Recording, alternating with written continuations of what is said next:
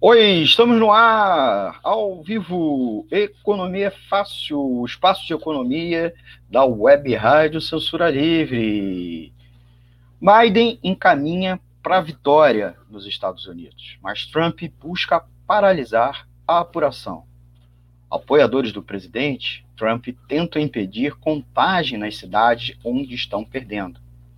Aqui no Brasil, Paulo Guedes não prepara a economia para a segunda onda da Covid, que já se manifesta na Europa, insistindo em aprovar mais reformas neoliberais. Essa semana, Guedes conseguiu a aprovação da autonomia do Banco Central no Senado, indo agora o projeto à Câmara. No tema principal desta semana, das eleições nos Estados Unidos à autonomia do Banco Central.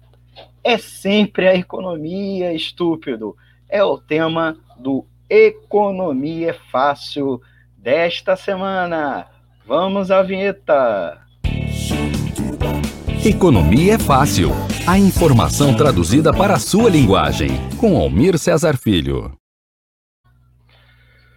Muito boa tarde, meus amigos e amigas que estão acompanhando aqui o Economia Fácil, versão estendida. Eu sou Almir Cesar Filho, economista, e a gente começa agora o espaço de economia na perspectiva do trabalhador e da trabalhadora aqui da Web Rádio Censura Livre.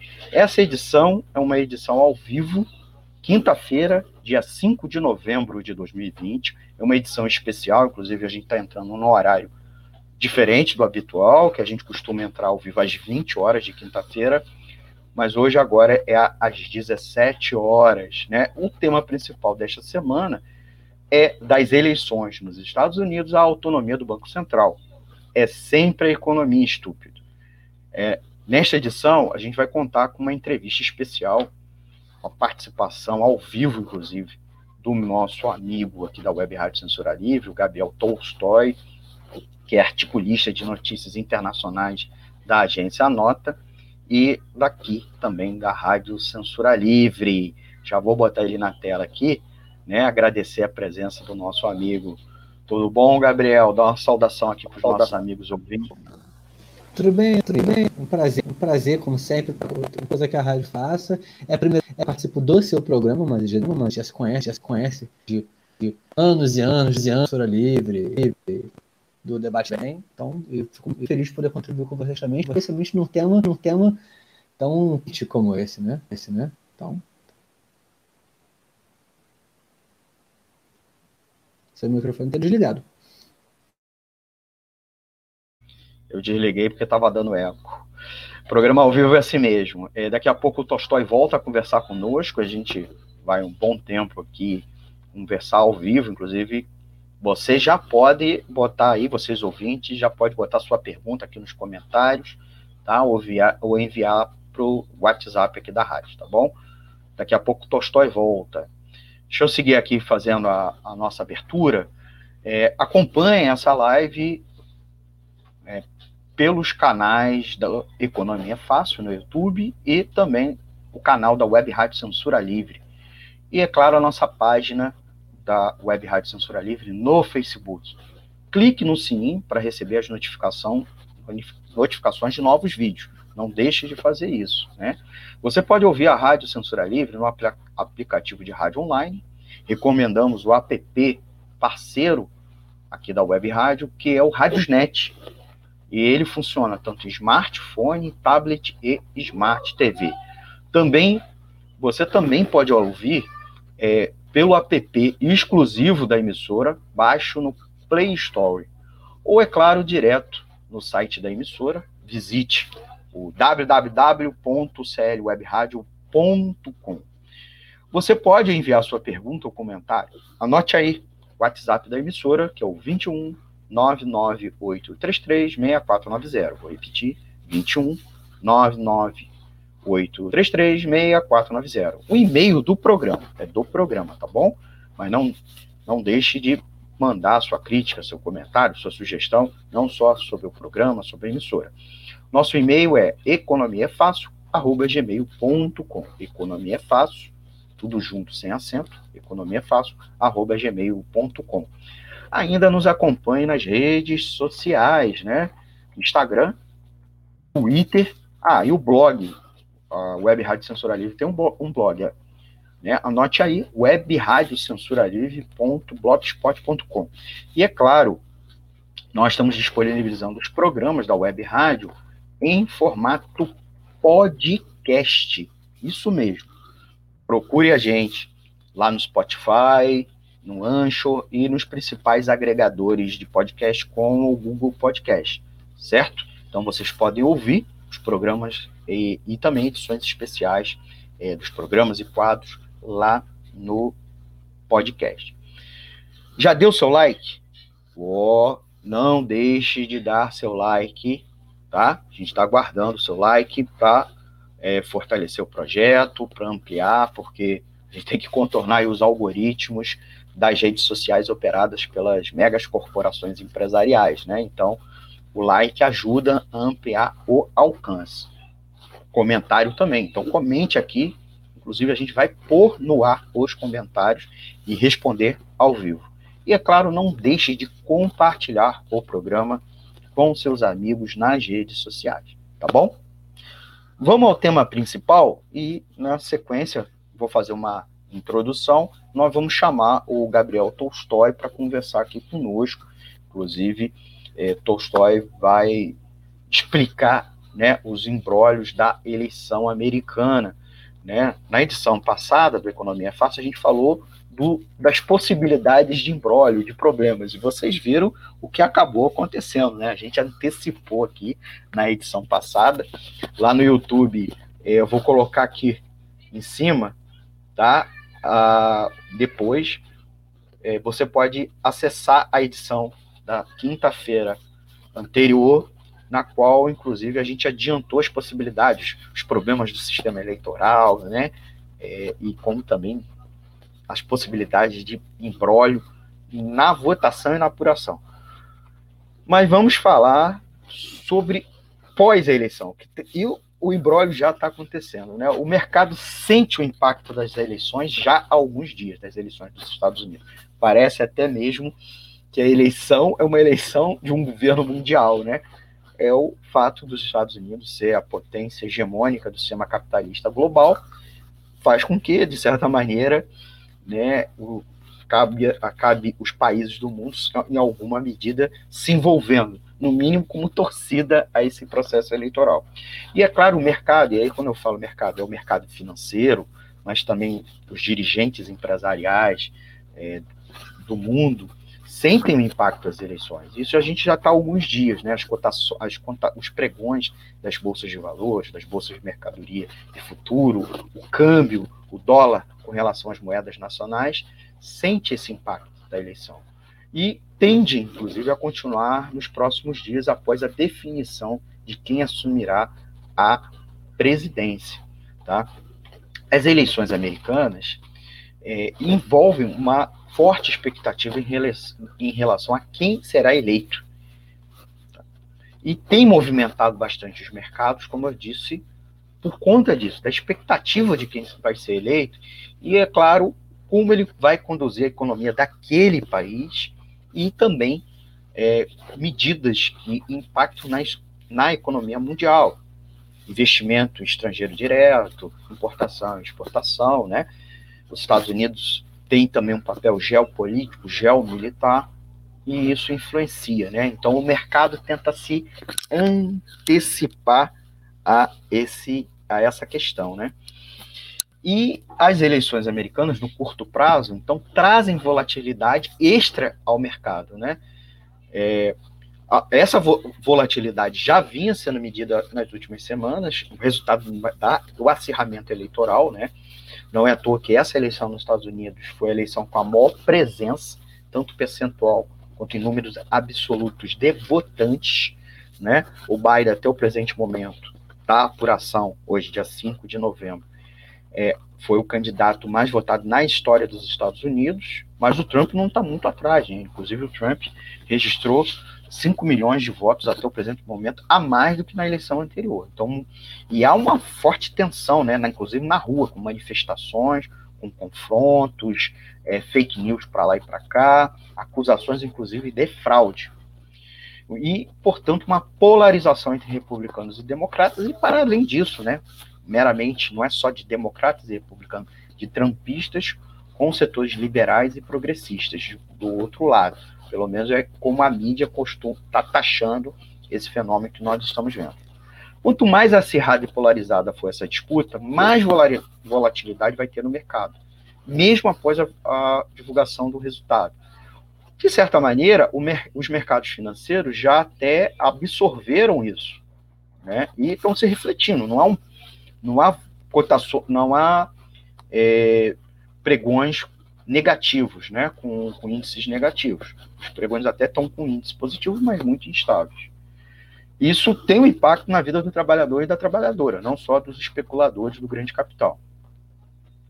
É, ao mesmo tempo que a volatilidade traz insegurança aos investidores, né? Esse sobe e desce na bolsa pode contribuir para quem investe, inclusive em renda variável, gerando boas oportunidades, inclusive de compra e, e, e de compra a preços atrativos. Já no médio e longo prazo, né, os especialistas não acreditam que o resultado é, das eleições traga grande impacto nos investimentos. A economia americana continua sendo a locomotiva do crescimento mundial, gerando grandes oportunidades de investimento, além de liderar a revolução tecnológica que vivemos é, na era atual. Então, vale o investidor ficar atento aos rumos que a eleição tem tomado e acompanhar a volatilidade. Em relação ao dólar, não dá para prever se a moeda vai subir ou cair nos próximos dias, caso um ou outro candidato ganhe. É, por que isso? O dólar é um ativo muito difícil de fazer projeção, há diversas variáveis que impactam, como o desempenho de outras moedas, inclusive o próprio moeda brasileira, que está fortemente desvalorizada, né? os investidores estrangeiros estão apostando contra a moeda brasileira, ou mesmo fugindo daqui, e por isso o dólar está é, muito valorizado e, consequentemente, o real depreciado, como também o, o preço do dólar é muito influenciado pela própria política internacional. Então, o dólar deve seguir valorizado, especialmente diante do real. Em algum momento, isso tende a corrigir, mas não é agora, por hora, né? Isso tem impacto aqui no Brasil, na inflação, certo? É preço dos serviços controlados pelo governo, energia elétrica, petróleo, combustível, não só porque é, isso leva insumos lá de fora, mas porque são usados como parâmetro para custo. Além, é claro, dos produtos brasileiros, até dos alimentos. Uma parte dos alimentos é importada ou é exportada a preço de dólar. E o Brasil, como não tem regra bloqueando a exportação, os caras estão exportando carne para fora, alimento para fora, desabastecendo aqui ou cobrando o preço é, caro que está sendo praticado lá fora. Tá? Outra coisa, antes da gente aprofundar, é a segunda onda de Covid-19 que deve afetar indicadores econômicos. Né? Lockdown, as eleições americanas impactam, evidentemente, isso. A segunda onda de Covid-19 registrada na Europa gerou um alerta para a recuperação econômica global, principalmente pelo anúncio do lockdown em grandes potências da Europa, como Portugal e Reino Unido, a Alemanha e a França, inclusive, medidas duríssimas, né, Itália também. E até dezembro deve acontecer um declínio de diversos indicadores econômicos que tinham começado a se recuperar né, nos últimos três meses. Isso deve se reverter agora em novembro e ainda mais em dezembro. Uh, por isso, inclusive, o dólar americano não desvaloriza tanto, porque há uma, um temor com relação à economia europeia, né? É, desde o anúncio da segunda fase de medidas de restrição de isolamento social, a moeda americana ganhou força em frente a todas as moedas. Somente contra o real foram quase 4% de valorização. Já o petróleo, que é o commodity mais importante do mundo, né, teve uma queda de 20%, se mostra preocupação devido ao consumo, né? No caso, é, redução de pessoas circulando com carros e aviões, né? E a própria atividade industrial. Aqui no Brasil, para a gente avançar um pouco mais, Sem vacina, sem a vacina, a economia será ameaçada e vulnerável, especialmente porque o Brasil não conseguiu controlar a primeira onda. A gente segue na primeira onda, tá bom? É, teve uma queda uh, no número de casos e de mortes, mas a gente segue ainda a patamar muito altos. Um fenômeno que os Estados Unidos também está vivenciando. E, em alguma medida, o papel da liderança política do país reflete e reforça isso, né? Trump e Bolsonaro são muito similares e o fenômeno vem se repetindo, né, quase igual, né, inclusive de discurso. Porém, gente, Paulo Guedes, que é o ministro da Economia, em vez de preparar e pedir medidas, o apoio da classe política, seja no Congresso Nacional, seja governadores e prefeitos, pedir medidas para proteger a economia, ajudar a população, ele segue pedindo a aprovação de reformas neoliberais, inclusive a PEC emergencial, que nós vamos fazer uma edição especial mais à frente só sobre ela. E aí o ministro da Economia, que é um super-ministro, né, do governo Bolsonaro, e é um arquibanqueiro, segue o discurso que os efeitos econômicos da Covid-19 perderam força no país. Mas a recuperação ampla ocorrerá mais tarde. Ora, ora. Né? Ele, inclusive, uma frase que eu pensei aqui, vou falar com vocês aqui na minha colinha. Só estaremos livres quando a vacina surgir. Enquanto isso, continuaremos vulneráveis e ameaçados. Esse é o discurso, inclusive, dele. Mas, segundo ele também, os dados indicam uma retomada em V. Esse é o papo do tal da curva V. Né? A economia caiu rápido, mas vai mais atividade é, vai avançar mais rápido ainda, o que não é verdade, certo? É, perdemos vagas, muitas vagas em abril, é, que foi realmente o fundo do poço, né? O segundo trimestre, né? inclusive particularmente o começo do segundo trimestre desse ano foi muito ruim, mas nós não retomamos as vagas no emprego, especialmente vagas com qualidade, com renda mais alta e estabilidade, né? É, o Guedes segue, quando questionado por jornalistas, parlamentares, especialistas e até por dirigentes empresariais e sindicalistas, que a eventual manutenção de medidas emergenciais uma segunda onda da economia não é possível. Ele não pode estender as medidas emergenciais da economia. E, e, e insiste em cobrar do Congresso a aprovação das reformas neoliberais. Então, nesse pacote todo de reformas neoliberais, ele quer reforma administrativa, ele quer é, a tal PEC emergencial e é contra estender o benefício emergencial, por exemplo, que é aquele auxílio para os trabalhadores que ficaram sem salário, emprego nesse período. E essa semana ele conseguiu, com apoio dos setores que antagonizam com o governo, é, Rodrigo Maia, o PSDB, que faz aquele jogo de cena todo, mas no fundo, no fundo, seguem a cartilha econômica do Guedes, talvez com uma outra diferença, mas é a mesma coisa. E é claro, Rede Globo, a grande mídia, né, que mesmo quando antagoniza com Bolsonaro e Guedes, é, defende a mesma coisa, inclusive cobra eles de formas neoliberais, eles conseguiram a aprovação da autonomia do Banco Central. A autonomia do Banco Central a gente vai conversar mais à frente, que é mais do mesmo de manter o atual modelo econômico do país, que é reforçar o atraso e a estagnação econômica, tá bom? Então, dentro desse conjunto de notícias que a gente conversou aqui, é, é economia, gente. Não é, a gente não pode tratar os fatos meramente só do ponto de vista político, né, em estrito senso. A economia está por trás disso. Nós vamos conversar, inclusive, com o Tolstói, vou botar aqui de novo na tela.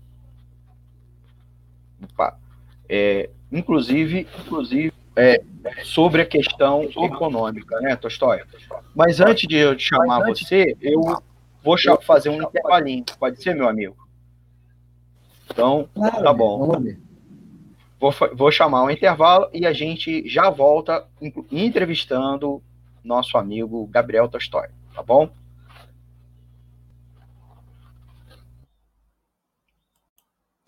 Para manter o projeto da Web Rádio Censura Livre, buscamos apoio financeiro mensal ou doações regulares dos ouvintes.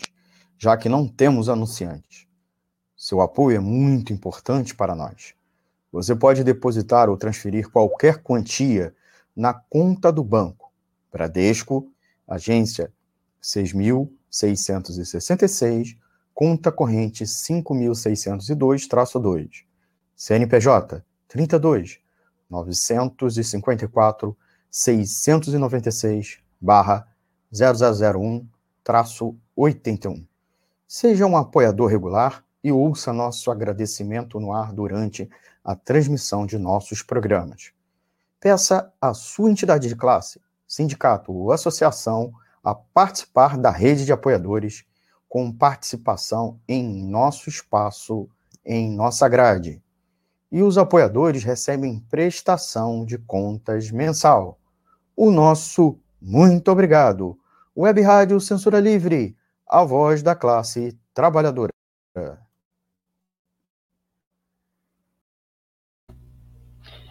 Estamos de volta depois do nosso intervalo e eu já trago meu amigo Gabriel Tolstói. Tolstói é, é nosso articulista de notícias internacionais da agência Nota e, é claro, aqui da Web Rádio Censura Livre, habituei vários programas. É a primeira vez aqui do Irama, é a primeira vez aqui do. Ele é parte da equipe da nossa emissora. Saudar mais uma vez o amigo, agradecê-lo por estar aqui conosco em mais um, mais um programa da Web Rádio. E já lançou uma pergunta, né, Tolstói? É, estamos vendo aí uma profunda confusão na eleição americana, né, profunda, né? Mais do que de todas as últimas eleições dos últimos 20 anos, que já não foram tranquilas, né? Muitas recontagens, problemas, eleições, é, apurações suspensas, etc.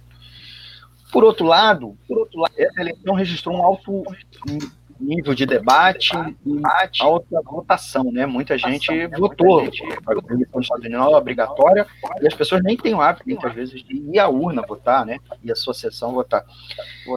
A mídia vem fazendo um discurso, a grande mídia, que toda essa confusão, toda essa, essa energia toda é sinal de vigor da democracia americana, né? A democracia estadunidense, melhor colocando. Eu compreendo que é o contrário disso, né? É um fracasso dessa, dessa democracia dos ricos, né? Inclusive não conseguir apurar e dar uma resposta rápida, inclusive para o eleitorado. O que você acha, meu amigo? Primeiro, queria dizer que articulista internacional é um nome muito bonito, bonito fácil. Certo? Eu gostei, vou adotar, vou adotar. Assim, eu sou, assim, eu sou articulista internacional é, pobre, né? Então estou fazendo de um telefone. Deve estar meio ruim, galera. Mas eu concordo com você. É, é, é, é ridículo falar que é, as eleições atuações atuais são uma mostra da democracia, democracia norte-americana. Com seis dias de eleição, não se sabe quem ganhou.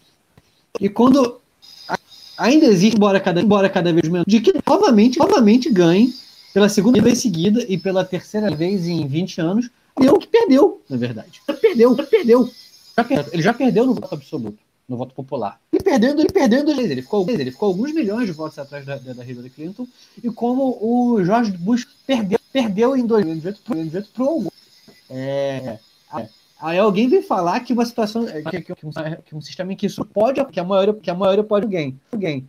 E esse alguém não ser eleito por um sistema, um sistema arcaico da verdade é um sinal de vigor da democracia, pelo amor de Deus. É, é sinal de vigor se, se o fato é assim é um fato é um fato que nunca se votou tanto na história do país, tanto em termos absolutos quanto em termos relativos, certo? Certo. Mas, mas acho que significa outra coisa na verdade. Tem a ver se tem a ver com um gaste, gaste muito grande. A população está muito de saco cheio nos Estados Unidos. Pela esquerda quanto pela, quanto pela direita. Não estou dizendo que isso em si mesmo mega progressivo, entendeu? É, mas por muito tempo a população meio que deixou correr. Ah, tá, tá. Mas, mas é, é curioso que essas eleições estão na rebarba de um processo de lutas muito amplo. É, óbvio que as lutas é, antirracistas são uma parte disso mas com, com enormes de greves de greve no país, é, de, de indianos, indianos, inclusive, é, é, fortalecidos, fortalecidos, tem a ver com as lutas é, contra as condições de trabalho durante a Covid, certo? Esses processos de luta e as respostas é, da direita, as respostas físicas mesmo, de grupos fascistas, de, de é, é, estão se expressando nas eleições, certo? Isso não quer dizer que as eleições, que as eleições são vitoriosas, não quer dizer que, que a democracia é vitoriosa, quer dizer, quer dizer que estão tão putas que elas estão putas que elas estão votando mais público normal. Esperança de que isso seja é uma coisa. É, e eu me lembro de na eleição, é, é, na eleição de 2016 já teve, já teve acima da média, acima da média. Recorde, mas, mas então é, é, é, é, eu acho que, na, que na, isso não é uma. É, essa análise da, da, da, da, de, da maior parte da mídia norte-americana, que eu também tenho visto, visto, mas é uma justificativa. É um negócio desesperado, desesperado uma tentativa desesperada de dizer para de dizer o povo o seguinte: ah, agora você já votou, você já votou, você já missão necessária. Volte para casa, para casa, certo? Certo? Trabalhar, para de se manifestar, para de nos colocar em crise. E eu acho e também por isso que um setor muito grande da mídia chamou o voto no Biden.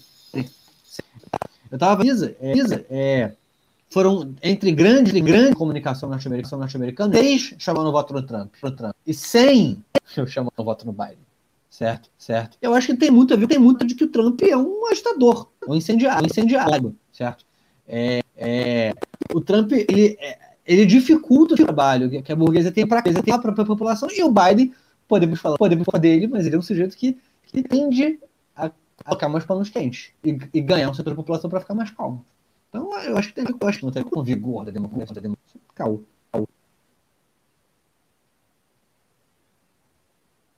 Microfone. Gabriel, vou botar aqui, inclusive, um comentário da nossa ouvinte, que é a nossa amiga também da equipe daqui da Web Rádio Censura ali, que está acompanhando, que é a Deise Alvarenga, do Deise Alvarenga Entrevista, excelente programa de entrevista da nossa emissora. Ela aqui, ó, ligada aqui no tema importante do programa de hoje, aproveito para deixar uma pergunta. Qual o melhor resultado das eleições dos Estados Unidos para o Brasil na sua avaliação? Já, já começo com essa antes da gente voltar sobre democracia americana, estadunidense, que eu queria fazer até algumas outras. Tá. Gabriel. É, então, olha, então, qual é o melhor resultado para o Brasil? é, é, é difícil dizer, certo? Porque tem tem setor, setor da, da burguesia brasileira que, na verdade, está tá feio Trump, Trump. Certo? É, é, porque ele, ele, ele aprofunda uma série de ataques à classe trabalhadora dos Estados Unidos, do mundo, que favorece aqui também. Então, em cada de cada vez menos gestralista, de cada vez mais é, formas de trabalho nenhum, nenhum, lá, Uber e tal, é, imposição de um de um de um de, de, de, de, formas industriais extrativista de petróleo tal, que sem nenhuma preocupação ambiental. Novamente, não é que o Biden tem preocupações, preocupações com isso, entendeu? Mas o Trump é meio que a cara feia do imperialismo. O setor burguês, o setor brasileiro está feliz, nem tá feliz com o Trump, que quer mais que o Trump seja reeleito. O setor que está que tá o Bolsonaro, com o Bolsonaro também, em geral. Da, pers da perspectiva dos trabalhadores, para mim, a diferença é muito pequena. Mas eu acho que o melhor para os trabalhadores é vença por, vença por pouco. Por quê? Por quê? Dois motivos. Um, um, daquilo que eu, daquilo que eu falei na pergunta, é, pergunta é, que é bem ou mal, que é bem ou mal, recebeu a maior parte dos votos, votos, certo? certo? E é importante trabalhadores que, que a decisão da maioria seja respeitada para a gente derrubar, gente derrubar ele depois, certo? É, que, é, que o mínimo de democracia burguesa que existe, minimamente seja respeitado. Primeiro tem isso. Primeiro tem isso.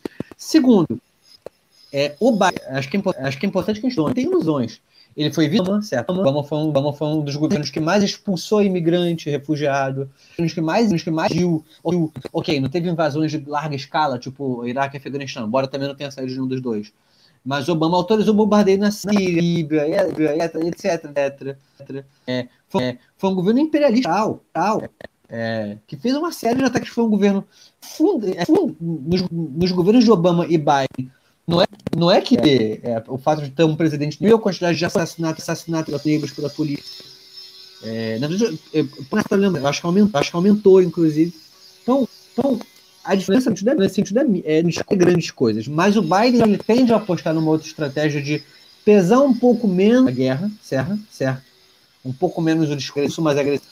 Pesar um pouco mais, mais é, é, botar pano quente. Isso por si só, por si só faz muito tensa para a classe trabalhadora brasileira. o que, o que, que qual a implicação, a implicação disso para a classe trabalhadora? Porque sem Trump, Bolsonaro vai fragilizar. Certo? Isso não é bom economicamente para o Brasil exatamente não, tá? Porque faz com que o Brasil fique ainda mais, fique ainda mais isoladamente.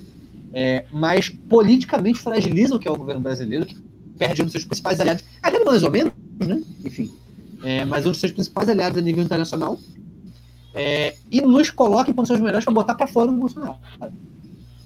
Eu acho que é, isso é o que dá para dizer que é melhor ou pior, entendeu? Mas eu acho que é importante ressaltar, é muito pequena a diferença concreta entre os dois governos, entre um Biden e um Trump. É. Voltando um pouco mais, é, Gabriel, à questão do regime político dos Estados Unidos, você estava falando um pouco do cansaço da população com o regime que pode ter se expressado, inclusive, no trumpismo e também no anti-trumpismo, né? Uh, é curioso que a aposta, né, a aposta do Partido Democrata foi por uma figura centrista, né? O Joe Biden não era, não era da esquerda do Partido Democrata, né? Embora o, o Trump e o, bolsonarismo do Brasil acuse ele de comunista, de etc. Ele é uma, uma figura do centrismo, né? Essa aposta no centrismo, né? E não na esquerda nem dá para dizer esquerda, né? Mas, por exemplo, no Sanders, né, que eram figuras mais ligadas ao progressismo dentro do Partido Democrata. Parece não ter sido equivocada, porque antes estavam apostando que o, o Joe Biden, por ser um anti-Trump, ia lavar a eleição. E parece que não foi isso no, em número de votos. Né? É, talvez o Partido Democrata não tenha entendido o espírito do tempo da população, seja nos Estados Unidos, no mundo inteiro, muito pautado pela polarização, pela radicalização, né, pelo cansaço ao regimes políticos, por um, uma ânsia por uma mudança, inclusive econômica, que leve à ruptura, inclusive, com os canones do, do, do sistema econômico, né, do capitalismo, do neoliberalismo? Gabriel, não é uma pergunta fácil, eu conheço. Cara, eu acho o seguinte. É... Eu, eu acho que o regime republicano ele, ele, é muito, ele é mais o mesmo. Não só porque ele é velho, arcaico, arcaico, ridículo, não tem um órgão moral, federal, aquelas coisas todas que eu imagino que você já conversou com o Leon. Mas ele não consegue, segue expressar. É, é, é, é, ele não consegue absorver. Ele absorve muito pouco os seus votantes da população e a população fica puta. É, eu concordo, sim, sim, que é uma expressão disso, o Trump disso. O Trumpismo é, é, é o Brasil, certo? Brasil, certo? Não vamos ter ilusão. É, é, ele, ele falou que vai ser melhor, vai ser melhor muita gente, muita gente na esquerda. Acho que, acho que o fato de tanta gente ter votado o Bolsonaro Trump em 2016 e 2018, é óbvio que é uma pena que ter votado no Bolsonaro no Trump. Mas o sentimento que leva as pessoas a votarem nessas pessoas é um sentimento muito mais antipolítico naquela época do que, do que um sentimento de direito, de direito e tal. Sentimento meio programa, certo? Embora com uma, embora com uma conclusão ruim. É... Mas, eu, mas é o sentimento de votar nesse, votar nesse maluco, porque ele pé na, pé na porta da área de que área de que as coisas. coisas. Isso, isso estava dando certo. O, o Trump ia ganhar. Até a pandemia, o Trump estava, estava confortavelmente na frente. O que eu dizer para todo mundo é o seguinte: o democrata vai, democrata vai tomar uma surra o jeito do, do, do, do, de o Bernie Sanders. E eu, esses não tive, não, não tive a, começar, a começar com a pandemia uma força uma força que foi no trânsito menos, menos suicídio. Covid, Covid, é, é, ou é, não tendo escândalo do assassinato, do, assassinato, do assassinato do George Floyd, acho muito provável que o Trump tivesse sido eleito com uma mais. Porque é isso, porque é isso. O Biden não empolga ninguém. O Biden, o Biden, o Biden como a gente vê, a gente vê ouvindo que foi de melhor idade, certo? mas o Biden é um senhorzinho, certo? Que é um político profissional. Ele, é, ele, é, ele foi senador por anos, anos, sabe? É, que eu falo baixo, fala baixo, é calmo, tranquilo, não diminui isso, diminui isso, ó, entendeu? Ó, entendeu? Mas ele expressa, ele é meio que um Alckmin, entendeu? Ou um, sei lá, sei lá, um Pedro Simon, Simon, uma figura uma figura de importante, mas assim, assim, de segundo plano, primeiro plano e meio, meio, sei lá.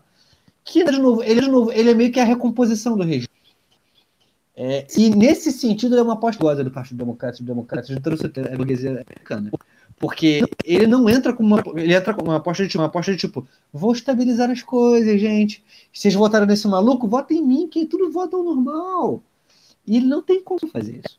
Essa é a grande questão. Partido, Demo, Partido Democrata, sim, sim, vão pegar, vai tentar, vai tentar, que vai, que vai convencer as pessoas que as coisas vão ficar tranquilas, e aí vão tentar as mais tranquilas, mas não tem como fazer isso. Vem tsunami de segunda onda aí. Eu digo tsunami porque não acabou, porque não acabou nos Estados Unidos como não acabou no Brasil. O emprego não, emprego não foi e não, e não vai composto em massa nos Estados Unidos, certo? Certo. O Biden não tem, não, eu acho muito difícil ele. O Trump não conseguiu trazer o industrial para a classe, para classe operária no, no, no, nos Estados Unidos, com exceção de Wyoming, com exceção de petróleo, petróleo, Pensilvânia também e tal. Mas não conseguiu trazer, conseguiu geral. Biden também não tem grandes formas de conseguir isso. E nesse sentido, sentido, eu acho que se o partido tivesse apostado, tivesse apostado, que era, eu acho que é justo dizer que o Sanders é a esquerda do, do, do, Partido Democrata, do partido, de um partido neoliberal, mas é a esquerda, tipo a esquerda, tipo PSDB no Brasil, certo? É, o Sanders teria estado em um negócio um, um ponto mais radicalizado, radicalizado, em que se tivesse conseguir puta recomposições, mas na medida em que ele defendia coisas que vão de encontro a ânsias, a ânsias por diante da população norte-americana, sistema de saúde, saúde é, Green New Deal, essas coisas, eu acho que ele tinha, ele tinha como canalizar apoiadores, apoiadores em volta dele para volta da eleição. O Biden não tem isso.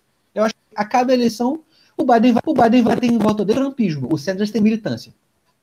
Certo? Tem militância. Inclusive, ele ganhou um setor de socialistas no, no DSA, DSA o Democratic é um partido importante, importante nos moldes do nos marcos do que é um partido que não seja, do que não seja democrata nos Estados Unidos. Mas é uma corrente socialista importante organizada em torno dele, por menor que seja, por mais reformista que seja. Entendeu? O Biden não tem isso. Não tem. O Biden tem a institucionalidade. E a institucionalidade já está frágil o suficiente para ter eleito o Trump lá atrás e está quase está pedindo o Trump agora, embora eu acho que o ganhar. Então eu acho que é uma aposta perigosa. E eu concordo com você nisso, no subtexto que você falou. Eu acho, eu acho uma aposta melhor do Partido Democrata, pro Partido Democrata apostar no Sanders. É. Deixa a gente já, é, mais ou menos, indo para a nossa reta final da entrevista. É, queria te perguntar duas coisas né, é, o sucesso do trumpismo, né? Pode não estar tá se revertendo agora no, na vitória, mas pelo menos não vai perder de maneira lavada como se especulou.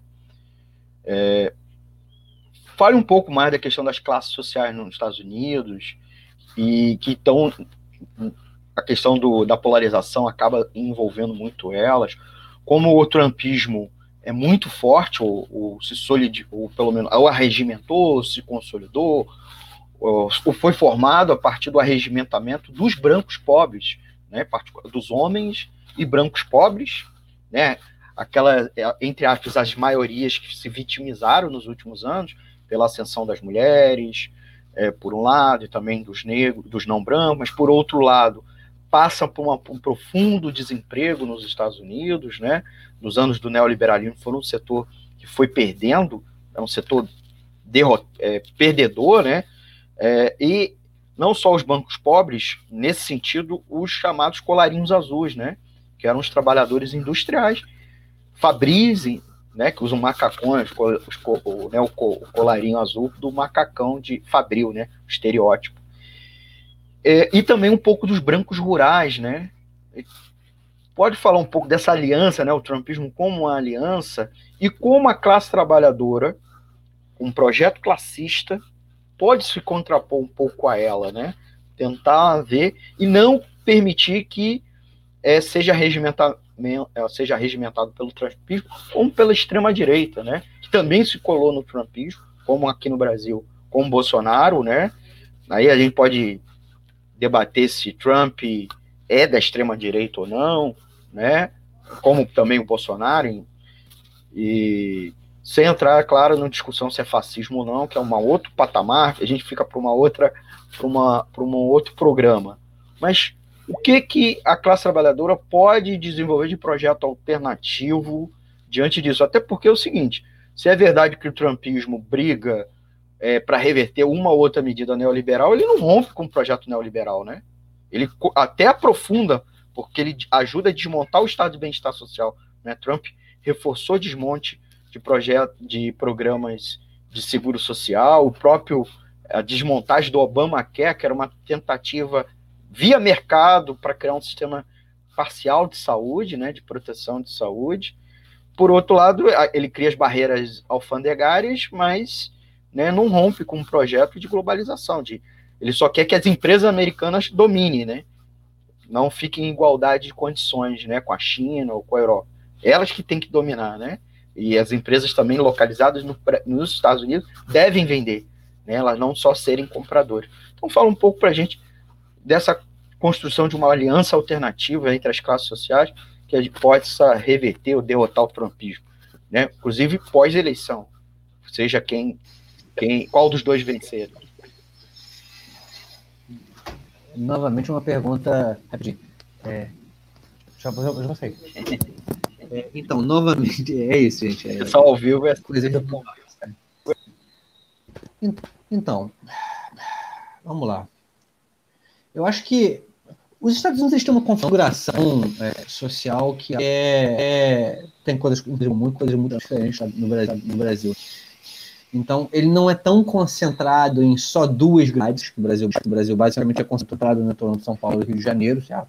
É, é, e, e, e, as polarizações de, de, raça, de raça, pessoalmente, lá são muito mais explícitas. Eu não, eu não diria que são mais que não, mas são, que não, mas são muito mais explícitas. É, ele guerra, guerra civil diretamente por causa da questão, por causa da questão da escravidão. Então, e essa, e essa guerra até hoje. Então, então Vamos lá. É, os Estados Unidos, como você falou lá, desculpe, Almir, porque eu posso falar alguma besteira, alguma besteira em algum termo econômico errado aqui, se é tua área, se é tua área, falar besteira não, falar besteira não. É, os Estados Unidos, eles, eles são dos centros mundiais, mundiais da indústria, certo? É, é, foram bem, bem todas, as revoluções industriais, notavelmente a segunda revolução industrial, segunda revolução, segunda revolução industrial, enfim, enfim, montadoras, sabe?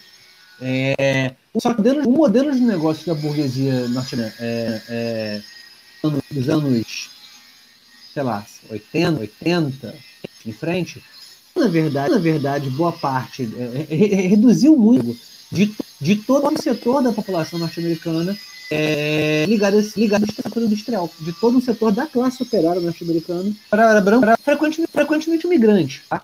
mas, de, mas de imigrante europeu. Então, então desde gregos, poloneses, irlandeses, italianos, é, principal, principalmente no, nos estados hoje conhecido, hoje conhecido como cinturão da ferrugem, inclusive, inclusive os estados mais, mais disputados entre Trump, entre democratas e republicanos já há algum tempo. Então, Wisconsin, Wisconsin Ohio, Ohio Pensilvânia, é, é, é, enfim, mais alguns, certo? Com muita força. Então, que vão e vêm por, e vêm por causa disso. Foram estados que foram estados tinham muito emprego, não tem mais. E fechou a indústria, fechou a indústria praticamente. É, essa indústria não está mais sediada lá, ou o que tem está muito menor, tem outros lugares. Que é uma que é uma cidade que virou um deserto, virou uma cidade virou uma cidade bacana em vários aspectos. É, é, no Michigan, Michigan, essa região dos são cidades que, que tem índices enormes de pobreza, índices enormes de poluição, como esse tempo, esse tempo é, é. E, e o Trump consegue empalmentamento, esse sentimento de, de, da classe trabalhadora que, porra, por um tempo importante, uma relativa segurança, segurança, estabelecer emprego, emprego, é, a galera que trabalhava na Ford, num grande complexo industrial que, porra, tinha de saúde, saúde, é, sacos, certo? Que o, é, excessivas, excessivas gestões do Partido Democrata, seja como Clinton, que era da direita democrata, seja, seja do cara que tentou se tentou ser um cara, um cara vivo, que emprego de, emprego de volta, de formas progressivas. A galera se, vota no Trump meio que por vingança. Porque, porra, esse, o que, que esse cara tá, esse cara tá falando? Esse, vou trazer de volta. Trazer, e o problema são os, imigrantes, são os imigrantes e os negros. Eu sou, eu sou branco. Eu não sou, né? Mas enfim.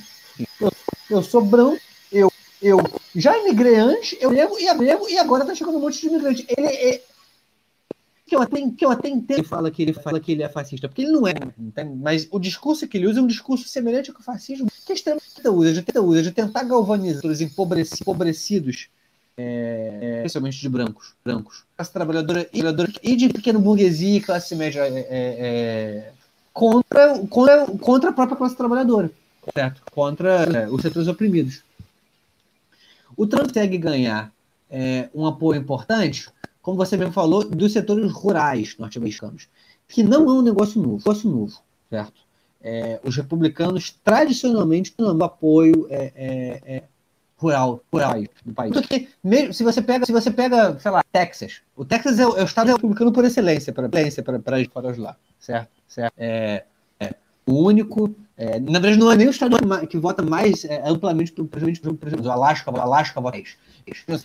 Mas para a gente no Brasil, a gente pensa, a pensa Texas, chapéu de cowboy, aquele carro gigante que consome combustível para caralho, caralho, arma. No Texas, Texas, 345. As, as grandes cidades votam democrata, democrata. Texas, em, sei lá, é, Alabama, Alabama, Georgia, é, Carolina do Norte, vários desses estados sulistas, que durante a Guerra Civil estavam lutando pela escravidão, as capitais votam pro Trump, pro Trump, desculpa, pro Trump, não votam democrata. Até da Geórgia, né, que tá tendo confusão na apuração, né, que as grandes cidades em peso, assim, até uma sim, desproporção. Sim. Três, dois, dois terços dos votos estão indo para o candidato democrata, né? Pois é. Mas com os votos do interior fica ali corrida para e a pau, né? Né? Colorado, que é um estado tradicionalmente rural. O Colorado foi, foi ganho pelos democratas, pelo exato mesmo motivo. As grandes cidades votam democrata no país inteiro. As cidades onde tem mais concentração de classe trabalhadora, onde tem mais imigrante, onde tem mais negro. O que faz com o, peso do Partido Republicano, tradicionalmente, o Trump não ganhou só isso, ganhou só isso na eleição, mas tem a ver com esses setores rurais, que são setores que dependem de uma política mais protecionista, certo? É, e, portanto, se beneficiam de um discurso mais xenofóbico, inclusive, né?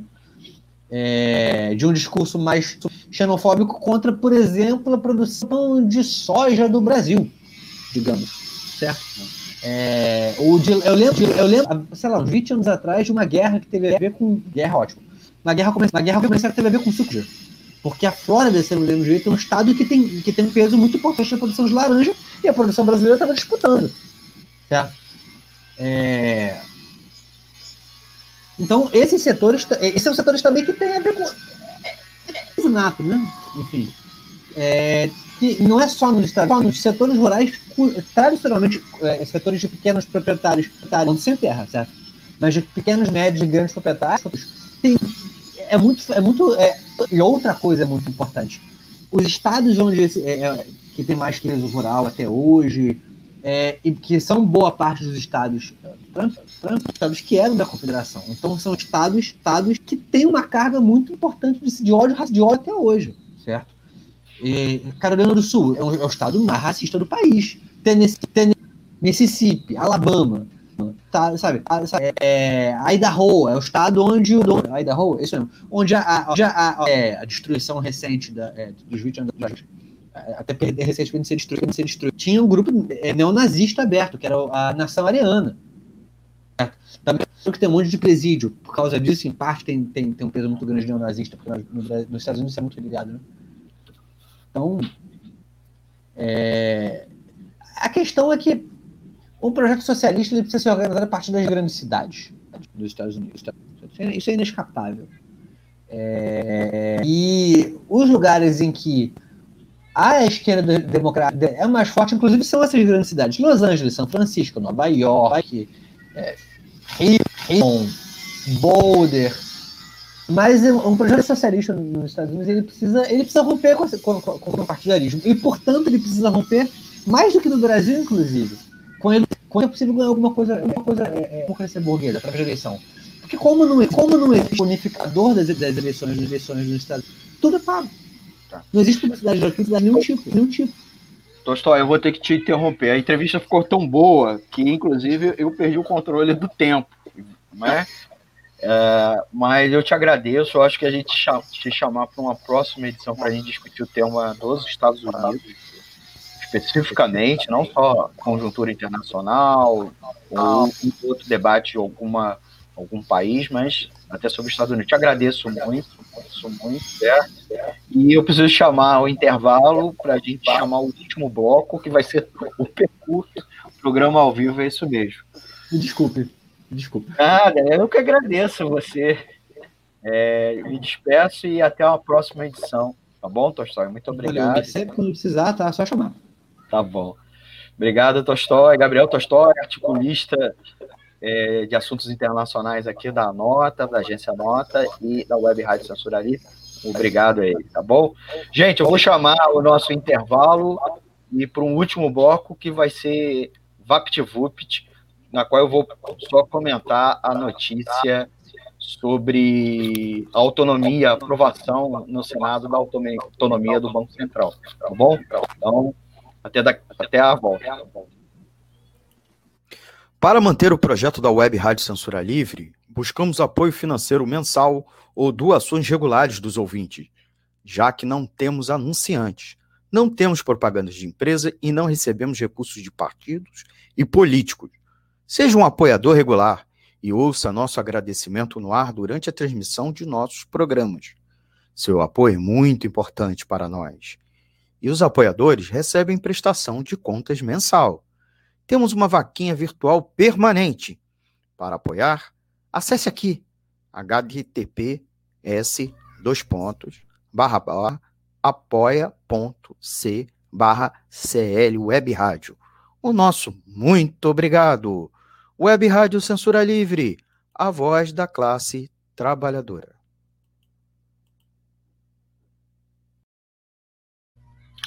Estamos de volta. No bloco anterior, vocês acompanharam a entrevista do nosso amigo Gabriel Tolstói. Nós estamos agora no último bloco e eu preciso conversar com vocês sobre a votação no, no Senado, né, uma das duas casas do Legislativo Federal, né, o Congresso Nacional, que aprovou o projeto de lei dando autonomia para o Banco Central. O projeto agora vai para a Câmara dos Deputados, né? Uh, que, que consiste isso, né? O, o, nesse momento, apesar de bastante polêmica entre Paulo Guedes, com a, inclusive com a própria Febraban, né?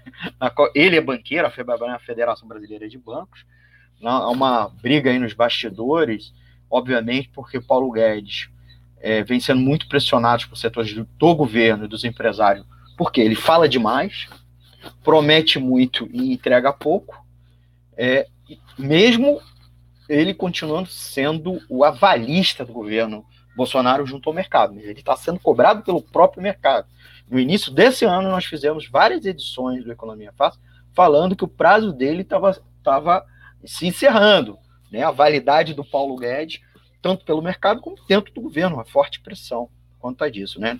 Não é à toa que no meio da pandemia ele insiste com mais reforma neoliberal, em vez de ter um, um projeto econômico alternativo diante da crise econômica. É, ele vem sendo muito torpedeado pela mídia, pelo próprio mercado e por, por, por parlamentares. Mas nesse momento se chegou-se a um acordo para aprovar uma agenda econômica, que eu já tratamos numa edição anterior aqui, de é, bolsonarismo econômico. Um desses itens é a aprovação da autonomia do Banco Central, que não envolve uma PEC, né? uma emenda constitucional que precisa dois turnos, precisa maioria qualificada de dois terços, etc. Três quintos. É, desculpa. Aí, nesse texto aprovado de autonomia do Banco Central, que não é bom para os trabalhadores, muito pelo contrário, o presidente e os diretores do Banco Central continuarão sendo indicados pelo presidente da República. Não é pelo, pelos trabalhadores ou pelas entidades dos trabalhadores ligadas aos bancos ou ao sistema financeiro, e sim pelo presidente da República, que, é claro, vai indicar gente ligado às direções dos bancos. É, esses diretores e presidentes do Banco Central continuarão sendo sabatinados e votados no Senado. Então, é um projeto de lei que é mais da mesma coisa, porque o Banco Central atualmente é desse jeito. É, e, em caso de aprovação, vai ser nomeado pelo presidente do Banco Central. Qual a diferença? Você vai criar um mandato do presidente do Banco Central de quatro anos, com início no 1 de janeiro do terceiro ano de mandato do presidente da República, e os mandatos de diretores do BC também serão de quatro anos. Então, dois diretores iniciarão seus mandatos no primeiro de março, do primeiro ano de mandato do presidente da República. Então, com isso, você não cria coincidência de mandatos dos diretores e do presidente do Banco Central. Por sua vez, com o mandato do presidente da República. Então, se você elege um presidente da República que pretende uma política econômica alternativa, nada feito. Ele vai ter que amargar um presidente, um presidente uma diretoria do Banco Central é, que foi eleita no mandato anterior. Ao vocês verem, vocês verem o problema. É,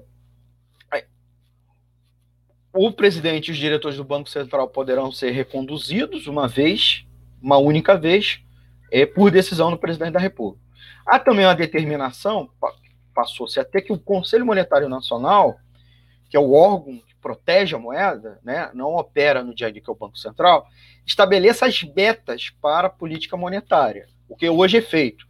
Né? Obviamente, cabendo ao Banco Central o cumprimento dessas metas. Também consta na lei, ou pelo menos no projeto de lei que está tramitando, que o Banco Central passará a ser uma autarquia de natureza especial, não subordinada a nenhum ministério. Hoje, ele tem um status de ministro, ou presidente, mas é uma autarquia, a princípio, vinculada ao Ministério, atualmente ao Ministério da Economia, antes o Ministério era da Fazenda, né? Antes da criação do Ministério da Economia. Com isso, com essa proposta, você vai desalinhar a política econômica. Então, você vai expulsar do governo, você retira do governo a política monetária como parte da política econômica, ficando só no governo a política fiscal e a política tributária, o que é uma loucura, certo? Moeda, moeda é um título do governo. Moeda é, é, de certa maneira, é crédito, né? É crédito. Você e crédito pode aquecer desaquecer a economia. Se você é, reduzir o crédito da economia, inclusive a Selic, né? Que é a taxa básica de juros. Uh, atualmente, a maioria da diretoria e do Banco Central são de banqueiros e de altos executivos de bancos privados. Não se fala nada de mudar isso. Muito pelo contrário. A nossa impressão é que vai aumentar. É, o BC é acusado de sofrer o que a gente chama de captura regulatória, que é quando, quando, é, quando uma instituição reguladora passa a ser controlada por aqueles que ele deveria controlar, fiscalizar. E o projeto de autonomia, apesar do discurso de segregar o Banco Central dos interesses de governos e partidos, ele deve aumentar a, essa situação de controle do Banco Central pelos banqueiros. Ideologias à parte, em suma, tal como lá a conjuntura dos Estados Unidos é determinada pela economia, aqui no Brasil também as decisões legislativas também são influenciadas por isso. Então, apesar do governo Bolsonaro ter briga entre eles, uma forte briga entre eles, né? Bate-boca na mídia, ministro chamando um ou outro de bobão, é, etc., nós passamos por essa situação no nosso, é, no nosso dia a dia, certo? Gente, por hoje é só. Preciso encerrar o programa. Agradeço muito a você, a vocês por terem nos acompanhado. Desculpe pelo atropelo, porque a, a, a animação, a gente teve que mudar o horário. Siga acompanhando a Web Rádio Censura Livre, porque já vai começar um debate, daqui a pouquinho, um debate dos candidatos a prefeitos de São Gonçalo, região metropolitana do Rio de Janeiro, que nós vamos fazer a transmissão.